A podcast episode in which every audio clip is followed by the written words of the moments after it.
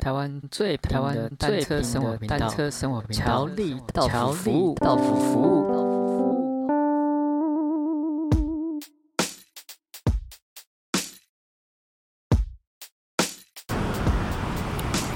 我们今天讲的主题是要选下一台车是要 Gravel 还是 MTB？那你觉得 Billy 有什么想法吗？因为通常会选你在考虑下一台车的时候，通常是你已经对。公路车有一定的认识，然后你可能已经买过了一台或两台，或是更多的公路车，所以你会下一台你会想要走不一样的路，呃，可以带你到比如碎石路，或是呃泥巴啊、泥泞，或是多样化的道路，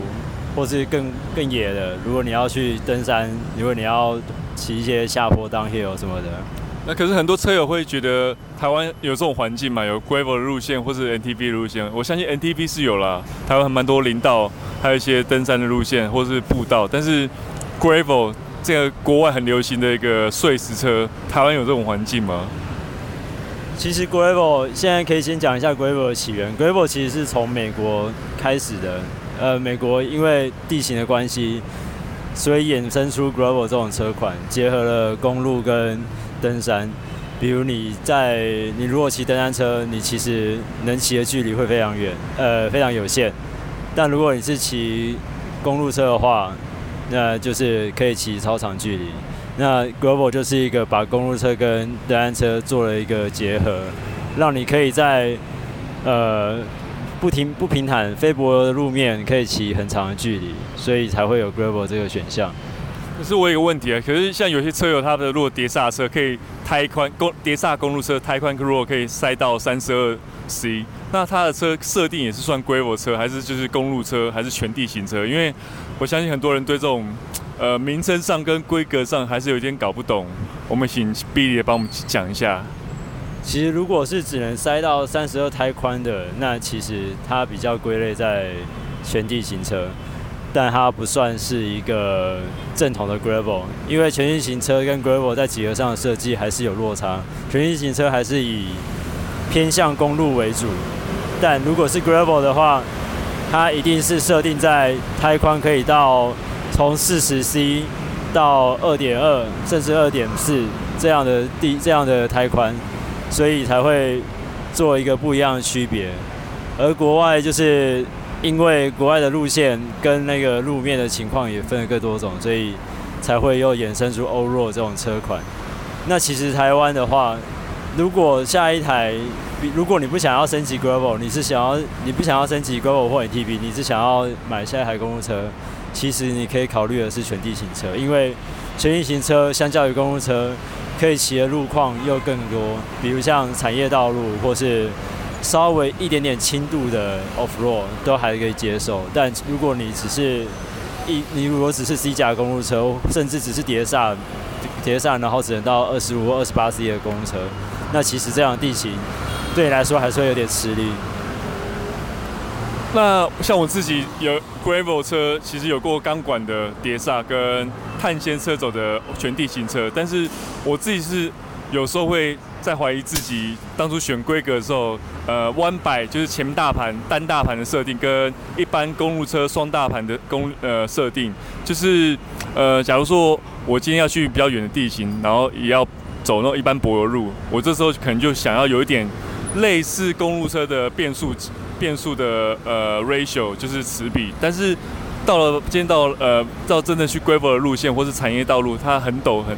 很需要一些呃齿比的限限制的话，那 B 你觉得这时候单单大盘跟一般公路车的那种级那个齿比设定啊，你会比较偏好哪一种？再就是钢管车跟碳纤车的全地形车或是 Gravel 车，你会比较喜欢哪一种？就从呃规格上来看的话，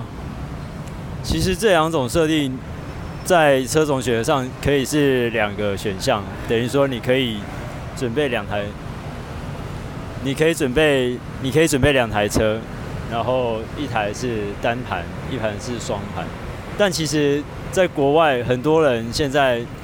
对呃单盘的设单盘的偏好是比较多的，因为他们现在单盘的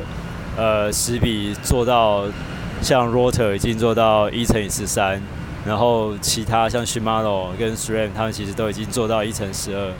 所以单盘其实在单盘选择上并不会比较少，而且呃国外的研呃国外的研究也有指出，就是一乘一乘十二的齿比跟二乘十一的齿比，在某一些的呃齿比的交那个重复性上。二乘十一是其重复性很多，可以有一乘十一就可以取代。但是如果你是讲求高效率骑乘的，通常还是会选择二乘十一，因为在某一些时候，在真正在竞速或是一些尬掐的情况，通常二乘十一还是来会比较有效率一点。比如像之前三 T 赞助三 T 的呃三 T 的。Explore 车架，它在它出了一款一乘十一的车款，并且全面赞助呃国外的一个二二线车队。在一开始的时候造成轰动，因为一乘十一当时是并没有一乘十一在当时并没有车队这样使用来参加比赛。当时赞助的那个车队，它呃造成轰动，但是其实对车队的。对车队的成绩来讲，完全没有帮助，反而是变得更差。所以车队今年全部改回二乘十一的配速。那再来讲一下，呃，卡蹦跟钢管车的呃选择。那我插嘴一下，如果是自己你要选一乘十一，那呃套件你会选什么牌子的偏好？因为这个不算商业置入啊，就是就目前的。呃，市面上的规格来看的话，你会比较偏好哪一种的变速套件的盘，或是后腿，或是甚至是电变，或是现在的规格来看的话，一乘十一弯白的系统，你会比较喜欢哪一个牌子？其实我觉得这个算个人选择，但其实这两呃两大牌在弯把上，其实我觉得都做得蛮好的。但如果是电变的话，其实速联的 ASS 系统目前。评价，大家评价对速联的呃评价会比较好。呃，那像如果是这是弯把部分，那如果平把的话，其实速联速联在平把上做的也蛮，速联在平把上做的蛮好的。它在变速的时候的手感以及滑顺度都做的我蛮推荐的。那回到刚刚的问题，就钢管车的 Gravel 跟或是碳纤车的 Gravel 或者 Allroad，你会觉得现行的牌子，或是你现在的想法，或是如果真的下一台车要选购的话，你会哪有哪种偏好？啊，我等下我再补充一下，刚刚那个刚刚那个弯把的部分，呃，变速的部分，如果你要去 Gravel 的话，其实我会比较，如果是纯公路，那就是两个牌子都没差。但如果你要去 Gravel 的话，呃，目前的经验，速联在。呃，速联在 Gravel 的状况会蛮蛮蛮好的，因为速联它的它在骑乘的时候，Gravel 骑乘上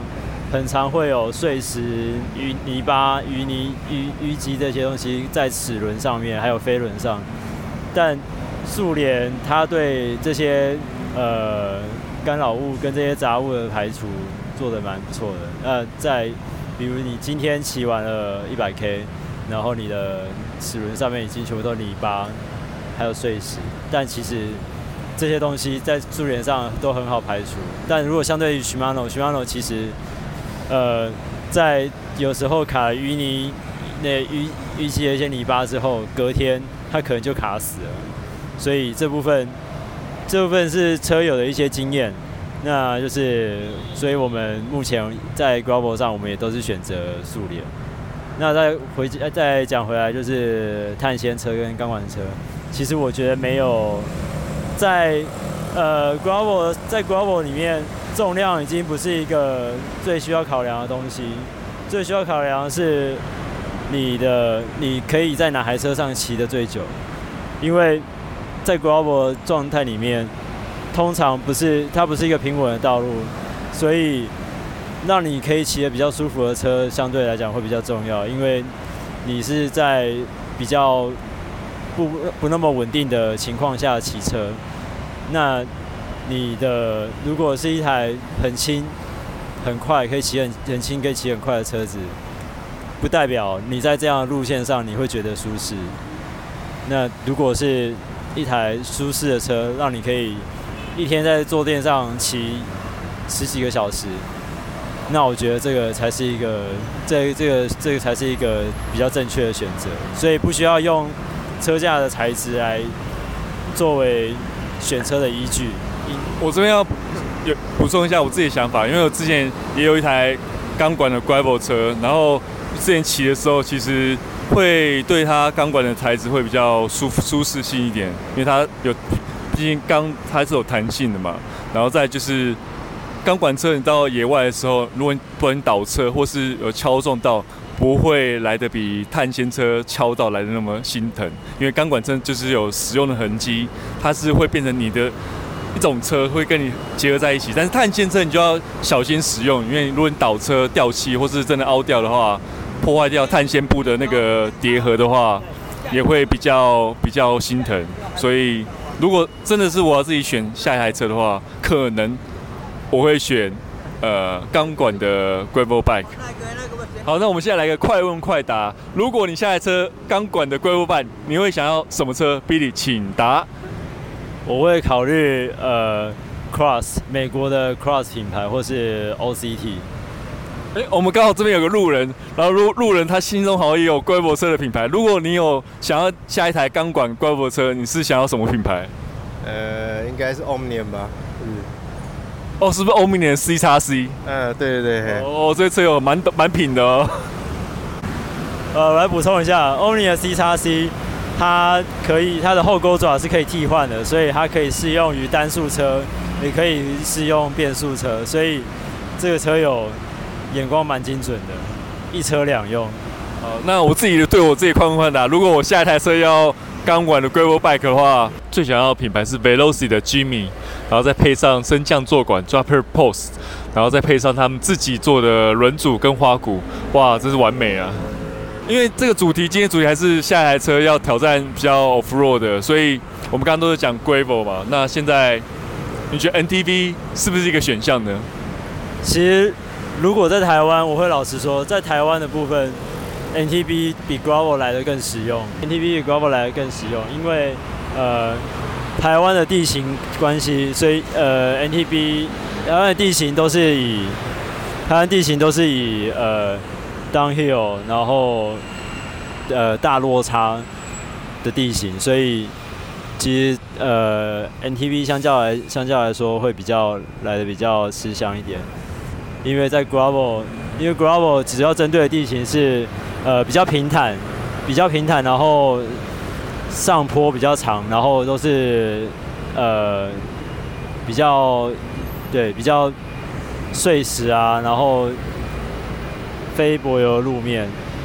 呃，那可是在台湾这样的路线并不多，台湾的柏油覆盖率比较高，所以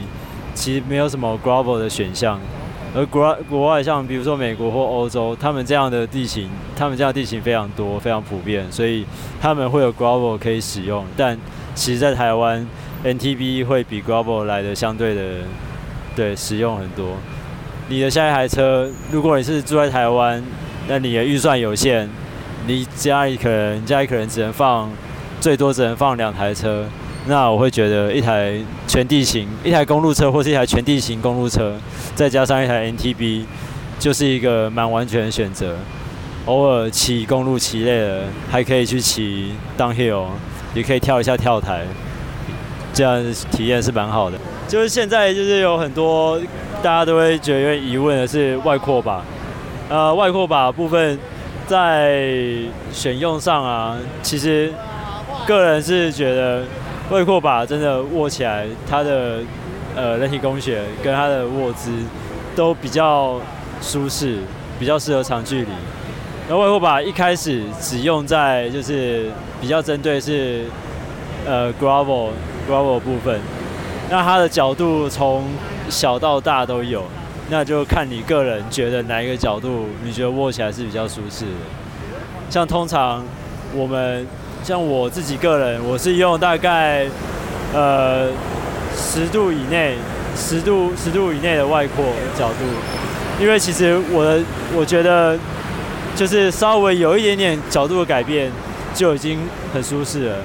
那如果你看到有一些角度很大，就比如二十几度或二十几度、三十快甚至三十度的，那它的